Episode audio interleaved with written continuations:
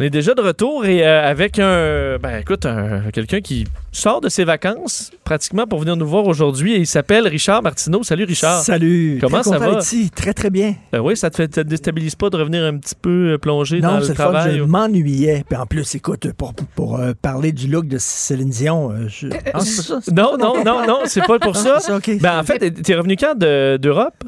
Euh, à peu près deux semaines. OK. Donc, est-ce que tu as fait le trajet Ah, en bateau je- à voile ou... Non, non. Non? En avion. En avion? Et, euh, et il faisait 48. 48. Tu sais, là, quand on parle de changement climatique et Oui. tout ça, là. Toi, tu l'as vécu pour vrai? Je l'ai vécu. 48 degrés, hein, c'était le record absolu en France. C'était Qu'est-ce qu'on chose. fait quand il fait 48 degrés, quand on est Rien. touriste? Heureusement, j'étais dans un hôtel où il y avait une piscine, donc je marchais de la chambre à la piscine et tout. Tu peux pas visiter une ville à, à 48 degrés. Tu sais, C'était complètement est- délirant. C'est ça qui est dommage parce qu'il y a tellement de gens qui, qui, qui investissent, qui mettent des sous de côté pour des vacances. On veut se promener, voir du paysage, puis on peut pas dans Et ça va être de plus en plus comme ça. Hein, vraiment, là, tous les records là, de chaleur ont été abattus au cours des dernières années. Puis euh, je pense que l'été prochain aussi, euh, ils vont battre encore d'autres records et tout ça. Je ne Et- je comprends pas les climato-sceptiques. Il y a vraiment quelque chose de bizarre qui se passe avec le climat, mais il faisait vraiment extrêmement chaud. J'ai l'impression que dans les vieilles villes aussi, ça doit être en- qui sont avec des petites rues rapprochées, ça doit être encore pire parce qu'il n'y a pas beaucoup de circulation d'air. Ben, tu sais, l'air clim- l'air climatisé en France, Ils ont aussi, moins ça pas, ils ont, tu sais, le chauffage et tout ça. Bref, en tout cas, Bon, bref, t'en as profité, ça c'est bien. J'en ai profité T'as en un beau teint bronzé, t'as un beau teint bronzé. Oui, puis quelques livres en trop. Ah bon, parce que t'as fêté ton anniversaire entre autres. Bonne fête. Bonne merci. fête! Euh, tu- Je comprends que tu trouves ça, tu trouves ça difficile les fêtes? Un Euh, ouais, ouais. Tu sais, j'ai ben, j'ai 58. J'ai 58. Ouais. Des, C'est un, dans, dans un ma chiffre qui rentre pas dans la tête. Non, mais dans ma tête, j'ai 35. Là, tu sais, j'ai encore. Mais c'est ça qui est important, que dans ta tête, tu te sentes Non, plus ça, jeune, non, tu as ça, de on dit ça. l'énergie. Non, non, Ouais, non. On dit ça pour essayer. Là. C'est comme le, c'est comme l'argent fait pas le bonheur. Mais non, l'argent fait le fait le bonheur. bonheur. Ben, fait le bonheur. C'est ça, ouais. Ça fait le bonheur jusqu'à 70 000. Au-dessus, au-dessus, c'est, c'est de l'extra selon les études. là. On dit ça, ça aux pauvres, l'argent fait pas le bonheur pour qu'ils se sentent contents. Puis, C'est ouais, c'est la même chose y aux a pas de vieux. révolte. Aux vieux, on dit l'important, c'est l'âge que tu as dans la tête. Non, non, non. Oui. Les rois de France disaient ça. Là, fais pas le bonheur. Je suis même pas Ben plus oui, heureux dans mon, ben dans mon royaume. oui, c'est ça. Euh, parlant d'argent, parce que Richard, tu un des rares qui a, qui a amené un, un autre anniversaire que le tien. C'est peut-être pour qu'on parle moins du tien.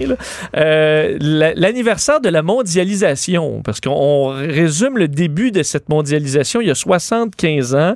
Euh, donc, trois quarts de siècle. L'accord de Bretton Woods, 22 juillet 1944. Euh, on- évidemment, on se souvient beaucoup du, du- du débarquement de Normandie, le 6 juin 1944, mais quelques semaines, mois plus tard, on a établi ce que le monde financier des, de la, le- des prochaines décennies Oui. allait euh, arriver, avec évidemment la reconstruction de la Deuxième Guerre mondiale. Et tout ça a mené à une libéralisation des marchés qui nous amène à la mondialisation qui a 75 ans aujourd'hui. La mondialisation, la mondialisation euh, qui existe aujourd'hui a été créée en juillet 1944, donc il y a 75 ans, dans une petite ville du New Hampshire. Il y avait euh, des délégués de 44 pays qui se sont rassemblés, puis on dit, regarde, à l'époque, le fin des années 44, fin, fin, euh, fin de la Deuxième Guerre mondiale, il y a une idée qui trottait dans la tête des gens, c'est de la Société des Nations, qui est l'ancêtre de l'ONU. Ils ont dit, regarde, il faut qu'il y ait une instance où les pays peuvent se parler pour essayer d'éviter des guerres. Ça fait deux guerres là, de suite là, importantes qu'on a. Donc, il faut créer comme un genre d'instance. Il va y avoir des délégués de tous les pays, puis jaser pour régler les problèmes. Ça, c'était l'instance politique et la Société des Nations qui a donné l'ONU. Mais après ça, ils ont dit, il faut créer une instance économique aussi pour faire en sorte que c'est empêcher des pays de sombrer dans une- la misère, la crise et tout ça, parce que quand tu n'as plus d'argent, quand tout le monde devient pauvre du jour au lendemain, Ils n'ont rien à perdre. Là, ils n'ont rien à perdre. Là, c'est le début du fascisme, c'est le début, euh, ça peut être le communisme qui rentre, etc. Les gens se, vont vers des extrêmes en politique. Puis on dit, bon, il faut créer un système économique qui est assez, qui régularise ça. Ils ont quand même Bon. créé des entités importantes qui, qui ont encore, La Banque euh, mondiale. sont encore importantes aujourd'hui. La là. Banque mondiale, le FMI, tout ça, ça a été créé en juillet 1944. Donc, la mondialisation. Et pendant un bout de temps, la mondialisation, la mondialisation a vraiment bien marché. Euh, regarde la Chine et l'Inde, c'était des gens qui étaient dans le tiers-monde, c'est des pays du tiers-monde, les gens crevaient de faim, il n'y avait pas de classe moyenne. Maintenant, grâce à la mondialisation, euh, regarde, c'est des puissances économiques, même c'est des compétiteurs aux États-Unis, c'est une grosse classe moyenne. Malheureusement, Ça veut dire qu'il y a plus de gens qui achètent des chars, donc il y a plus de pollution, etc. Oui, ça veut pas dire aussi que bon. tu t'es pas exploité parce que tu es dans un petit job dans une usine. euh, Non. nécessairement au travail à la chaîne aussi. Les conditions sont pas nécessairement bonnes, même si économiquement, Ben, ça devient des puissances. C'est ça, les conditions sont pas, excuse-moi, les conditions sont pas comme celles qu'on a. qu'on a aujourd'hui euh, ici chez nous. D'ailleurs, c'est pour ça qu'il y a des entreprises ici, des usines euh, qui, ont, qui ont levé les feutres puis qui se sont établies en Chine et en Inde. Pourquoi? Parce que les salaires sont moins élevés, parce qu'il n'y a pas de syndicats, etc., parce que tu peux polluer sans aucun problème. Donc, bref, ça a avantagé l'Inde et la Chine, mais ça a désavantagé les gens les travailleurs peu éduqués qui travaillaient dans des usines, qui travaillaient dans des entreprises, qui eux autres ont levé les feutres, ils sont allés là-bas et ces gens-là ont perdu leur job et c'est eux autres qui ont voté pour Donald Trump, c'est eux autres qui ont les gilets jaunes en France, c'est les perdants de la mondialisation parce que la mondialisation, il y a des gagnants. Les gens qui travaillent dans dans dans Ben, les multinationales, les, les- multinationales, les nouvelles technologies, etc. Les gens qui sont éduqués, qui peuvent bouger, qui parlent plusieurs langues, etc. Eux autres ont fait un max de fric. Mais il y a des gens qui se sont trouvés le cul à l'eau. euh, par la mondialisation, c'est les gens justement ben, qui ont des petits jobs, qui sont pas beaucoup éduqués, etc. Eux autres se sont retrouvés, là, ils ont dit, regarde, la mondialisation, ça nous a fourrés. C'était extrêmement mauvais pour nous autres. Et tu vois, cette gang-là, c'est eux autres qui votent pour Trump, c'est eux autres qui gilets jaunes, etc. Parce qu'il y a aussi, puis je trouvais dans ton texte intéressant la, notion de dire, ben, on voulait éviter qu'un pays tombe dans la ruine, euh, bon, parce que on, dans un disons, euh, Ben, de transfert mondial, ça, ça va se faire moins euh, de façon intense. Mais ce que ça fait maintenant, tu, tu le dis bien, c'est que maintenant, il y a un pays qui, qui a un problème, puis les autres autour font la fièvre, ont de la fièvre. Parce Ben, que, veux, pas, tout est interrelié La mondialisation est interreliée, donc il s'agit qu'un pays, quelque part, attrape froid pour qu'un autre pays à la- ou à l'autre bout du monde euh, développe une grippe, etc. On l'a vu en 2008, ça n'a pas pris de temps, la crise des subprimes, qui est une crise typiquement américaine, mais qui a failli ça a toute l'économie mondiale par terre. Donc, il y a un danger à ça. Il, y a, y a des bienfaits à la mondialisation euh, qui fait qu'il y a des pays du tiers-monde qui s'en sont sortis, mais il y a des dangers, il y a des, défauts à la mondialisation. C'est que, bon, euh, les crises économiques se répandent beaucoup plus rapidement. Il y a des gens qui ont perdu leur job, euh, etc. Et il y a des gens aussi, il y a des pays qui sentent que, regarde, on a perdu de notre souveraineté. C'est-à-dire que la mondialisation, tu dis, ben, on ne sera pas maître de toutes les décisions qu'on prend. Regarde en Europe, par exemple, la France, bon, il y a des décisions qui sont prises qui affectent les Français dans leur vie de tous les jours, mais qui sont prises par des gens à Bruxelles, des bureaucrates euh, qui ont peut-être même jamais mis le pied en France ces dernières années, qui sont complètement déconnectés, qui sont dans des bureaux climatisés, qui autres prennent des décisions qui affectent les Français. Et c'est pour ça que les Français, il y a beaucoup qui veulent faire comme en Angleterre, c'est-à-dire un Francix, Un- un Brexit, un Fran- Ouais. France, Mais je- d'ailleurs, j'ai- France sortie. J'étais en France et t'a- t'avais des affiches un peu partout, sortons de l'Union européenne, etc. Il y a des gens quelque qui chose, faire dans les prochaines années, on peut avoir d'autres des mouvements comme ça de Ouais. pays euh, européens. Puis une fois que ça commence à se défaire, euh, Tout à euh, fait, ça peut faire une réaction en chaîne. Donc, il y a eu comme un âge d'or de la mondialisation, mais là, il y a des gens qui disent ça va-tu trop vite, etc. Tu sais, c'est très drôle. T'as Et la droite et la gauche qui est contre la mondialisation ces temps-ci, Donald Trump. euh, qui veut rien savoir, qui c'est du protectionnisme économique. Donald Trump, il veut euh, taxer euh, les produits qui viennent de l'étranger.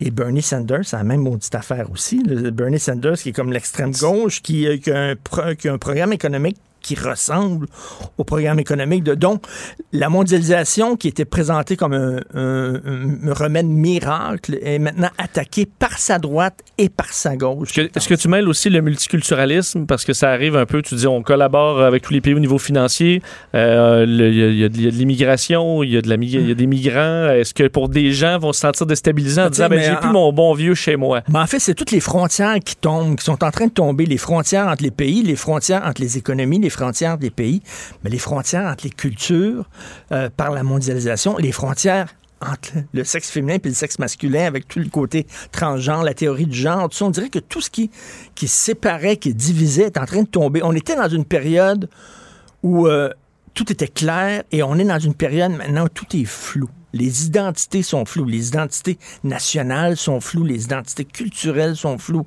Les identités sexuelles sont floues. Et il y a des gens qui vivent bien avec ça. C'est correct. C'est parfait. Il y a des gens qui vivent bien avec ça. Il y a des gens peut-être plus vieux qui, eux autres, se sentent un peu perdus. On le vertige devant, devant ce flou-là. Parce que ce flou-là peut être vu de deux façons. Ça peut être vu comme une libération enfin, il n'y a plus de frontières. Puis enfin, on peut, on peut Citoyen du monde. Là. Citoyen du monde, même, je ne suis ni homme ni femme, etc. Bon. Puis il y a un sentiment de liberté. Mais il y a des gens là-dedans dont la liberté leur fait peur et les étouffe et trouvent que c'est un vertige. Donc, d'où la montée des, de l'obsession identitaire, euh, des, euh, des nationalismes exacerbés, euh, de, de, de l'extrême droite, etc. Là, donc, ben, Richard, en lien avec ça, dans ton texte, tu cites la philosophe Simone Weld oui. en, parlant de l'enracinement. L'enracinement est peut-être le besoin le plus important et le plus méconnu de l'âme humaine. C'est vrai que c'est important, on perd donc... De s'enraciner, c'est ça. Et puis je pense que ça va être vraiment la, la nouvelle selon moi, le nouveau combat, ce serait même plus la droite et la gauche. Ça va être entre les gens qui vivent bien dans le flou, puis les gens qui ont besoin d'enracinement puis d'identité claire et précise.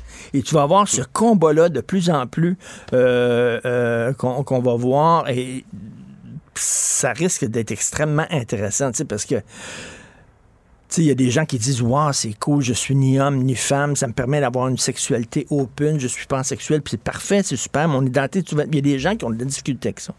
Donc, euh, je pense que tu vas avoir un genre de combat là-dessus où il y a des gens qui vont dire Hey, l'identité nationale, elle, doit être ouverte, un peu comme Justin Trudeau dit le Canada est le premier État post-national, on n'a pas de, de, culture propre, on n'est qu'un mélange de cultures. Puis il y a des gens qui vont dire Non, non, non, voyons donc, on a besoin d'une culture euh, beaucoup plus plus ferme et solide. Et, euh, ben. donc, tu vas voir ce combat-là idéologique entre ces deux groupes-là. On a vu, on a parlé avec euh, Jean Tremblay, l'ancien maire de Saguenay cet été, puis la première chose, on y parlait sur un tout autre sujet. Après deux secondes, il était rendu sur les transgenres. On parlait pas du tout de ça. Là. Ah non, lui, lui euh, c'est quelque chose qui fait bien, bien peur. Alors ça, ça en prend pas, ça en prend pas beaucoup. Là. Et pourtant, et pourtant, les catholiques comme M. Tremblay tripaient sur les anges. Les anges étaient des, des, des entités sans, sexualité, sans sexualité, qui étaient et hommes et femmes. Les anges, d'ailleurs, on discute, tu sais le sexe des anges. Ils ont parlé pendant quatre heures pour essayer de discuter du sexe des anges. On dit ça en riant des catholiques. Bon, mais ils devraient être bien avec les anges. on peut répondre à, M. Tremblay qu'il devrait au contraire être bien avec un trans parce que c'est. Ben écoute, euh, écoute, euh, Jésus était le Père, le Fils et le Saint-Esprit à la fois. Marie, elle a eu un enfant sans baiser. Je veux dire, c'était les premiers transgenres, les catholiques, là. Jean Tremblay, il faudrait le remettre à sa place. C'est sûr que Jésus n'a pas suivi les, euh, les conventions, hein, se réclamant d'être le, le, fils de Dieu. Richard, est-ce que tu as, hâte de revenir en ondes? Oui, oui, oui, tu reviens? oui, le 19 août, c'est ça? Oui, le 19 août. Euh, J'étais agacé au, début sur la, traversée du, euh, de, l'Atlantique en, voilier, mais je voulais quand même t'entendre parce que je sais que ça fait quand même beaucoup réagir. L'épopée de Greta Thunberg, cette, cette adolescente qui est rendue porte-parole du, du euh, disons, de l'environnement mondial et qui s'en vient aux, bon, en Amérique en voilier. C'est cette chicote qu'une ah adolescente ait pris ce soit la au lieu un peu l'égérie du dossier. Ben, en général, sur l'avion, oui, mais sur euh, ben, sur sa présence dans les médias. Elle a, 16 ans? Oui, 16 elle a 16 ans. OK, ben elle n'a pas de formation scientifique. C'est rien que ça, là. Peut-on écouter? Je suis pas, je suis pas, tu sais, si je suis con, elle m'énerve, Greta Thunberg. mais c'est pas son message. C'est pas le message écologique. Là, je, je, je, suis sensible. Je suis pas un climato-sceptique. Je suis pas fou. J'aime les scientifiques et tout ça. Mais qu'on donne la parole aux gens qui connaissent leur affaire plutôt que des enfants. sais pourquoi que ça Elle va prendre une année sabbatique en plus de l'école pour partir rencontrer des spécialistes, des comités, décider ça. Moi, être un parent là, à 16 ans, non. Tout est faux reste sur l'école. Tu vas changer le monde, justement, en, allant à l'école. Mais tu sais, souvent, les gens qui ont des. Les gens qui travaillent dans des causes, mettons, je sais pas, les gens qui sont près des autistes, OK, là, puis qui ont des enfants autistes, puis ça les touche, ils ont besoin d'une vedette pour qu'on parle de leur cause. Si tu n'as pas de vedette qui va aller dans un talk show, on parlera pas de ta cause. Fait que là, là tu te cherches, bon, j'ai besoin d'une vedette qui va nous représenter pour aller dans des talk shows pour parler de ma cause. Mais là, c'est fini, c'est plus les vedettes, là, ça va être les enfants Là, ça va prendre un enfant pour faire parler de ta cause. Mais c'est que quoi la prochaine Greta là, qui va nous parler? Là, je Mais- sais pas, là, un problème extrêmement euh, grave et particulier. Puis, là, Puis- ça va être un Greta qui va venir. Elle fera la couverture euh, de l'édition de septembre du grand magazine Vogue, British Vogue, qui est l'édition la plus importante. Donc, British Vogue? Ouais, fait que la petite Greta va jouer les vedettes. Mais, mais j'ai l'impression que, semble, moi, quand j'étais en- enfant ou ado, les adultes, là, ils se c'est pas mal de de, nous de mon avis puis on mangeait euh, à la table d'enfants là euh, puis les adultes jasaient entre eux puis j'avais hâte d'être à la table des adultes maintenant j'ai l'impression qu'on va mettre l'ado au centre à la place du, du père puis on va dire dis-nous ce qui est cool hein dis-nous Ben, c'est ben, dis-nous c'est quoi qu'il y a de le fun puis Tellement, de ta philosophie là. Je discutais de ça récemment, des tables d'enfants. Moi, là, je suis de la génération des tables d'enfants. T'étais pas assis avec les adultes. Non. Les adultes On parlaient d'affaires adultes, puis toi, tu parlais de choses d'enfants. Mais j'avais hâte, parce que juste pour une anecdote, parce que j'avais hâte d'être sur la table des adultes plus jeunes, mais maintenant, à la table des adultes, je mange avec des ados. Parce Oui. qu'ils sont là. Je Pourquoi les autres, ils peuvent, là? Puis là, je suis obligé de jaser de banalité d'ados parce que j'étais encore avec, Là, avec t'es des ados. obligé, là, là, maintenant, t'as t'as- t'as des rencontres avec tes amis, là, puis on était des adultes, puis ils amènent leurs enfants, des fois, puis les enfants sont à table, puis ils ont une opinion. Moi, j'ai rien envie de dire, ferme-la ta gueule. Ta gueule. Écoute-nous. Tu peux pas avoir d'opinion, ça n'a pas de bon sens. On s'en fout de ton Tu paieras opinion. des impôts avant, après tu diras quoi faire. T'as 13 ans, t'as pas d'opinion à Ah, 13 j'aime ans. C'est correct, là. À 13 ans, ce qu'on fait, c'est qu'on pète nos boutons. C'est ça qu'on fait, Ouais. T'as pas d'opinion à 13 ans. Ben oui, tes opinions vont changer pas mal, là, c'est ça. Parce que je veux dire, on- plusieurs avaient leur pancarte du oui euh, à 10 ans, puis après ça, ils l'avaient plus à 25. Tu sais, des, des- des- des fois, ça arrive dans la rue, il y a des gens qui ont 16, 17 ans qui m'a- qui m'accostent puis qui veulent, euh, ils, ils veulent discuter avec moi, puis tout ça. Puis, tu sais, c'est comme, non. Comme, Ça m'intéresse pas. Fais tes classes avant un peu, Des, là, je sais des choses que tu sais peut-être pas. Ça se peut-tu, ça? Je dis ça à mon fils des fois. Mon fils, il a 11 ans, puis des fois, là, il, il en sait autant que moi. Je dis non, non, t'en Ouais. sais pas autant que moi. Mais souvent, Mais- c'est c'est le parent. Les enfants entendent parler leurs parents, puis là, soudainement, ils pensent qu'ils sont donc, euh, donc au courant, puis ils vont Oui. juste reprendre les propos de leurs parents pour venir te challenger Exactement. un Mais peu. tu sais, mais tu sais, avant, on disait hein, aux jeunes, euh, attends de vieillir, puis tu vas voir. Bon. Mais maintenant, on dit non. On dit aux vieux, retrouve l'enfant en toi. retrouve l'enfant en toi, parce que l'enfant a la vérité. Oui. L'enfant sait. Nous autres, on est corrompus avec l'ange. On est des vieux croutons. Eux autres sont encore purs. Aigris Ils sont et- encore innocents. Ce qui, ce qui sort par l'argent bouche, aussi, là, oui, maintenant, t'as perdu ça.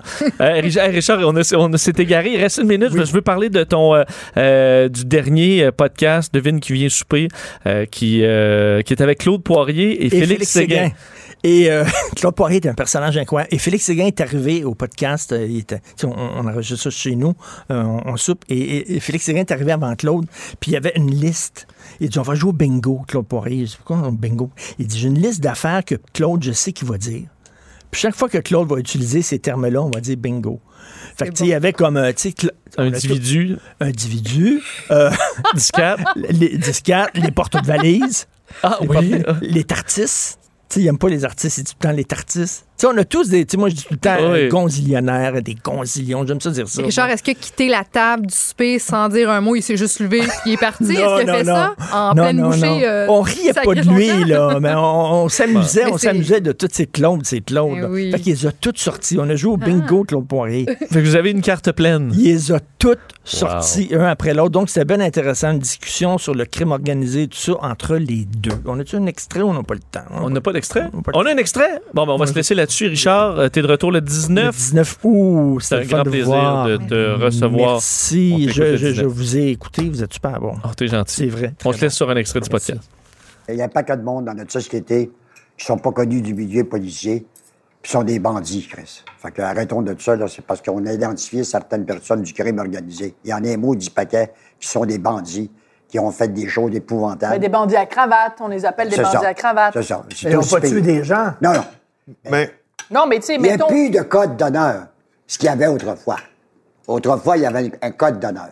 Quand on voulait passer quelqu'un, on savait, on pouvait le cibler, puis on le faisait. Ben, le gars qui s'est fait tuer plus. récemment, en pleine fête pour la première communion de Ouais, son fils. euh, je peux-tu vous dire que Ça, dans le c'est milieu... pas un code d'honneur, Non, non, ça. je peux... Mais non, je, je vous dis qu'il n'y a plus de code d'honneur. C'est ça, c'est un Peux-tu bon vous exemple. dire que dans le milieu, c'est- personne pleure sa mort? ben non, c'est sûr, la mort de Salvatore, c'est pas pas non, parce Hey, que c'est un lui, psychopathe son- sanguinaire. Lui et son frère, là, va dire une chose, il n'y a personne qui pleure. Ici, pas de contrôle C, contrôle V. On laisse les autres se copier entre eux. Jusqu'à 13. Vous écoutez DES de 11 à 13.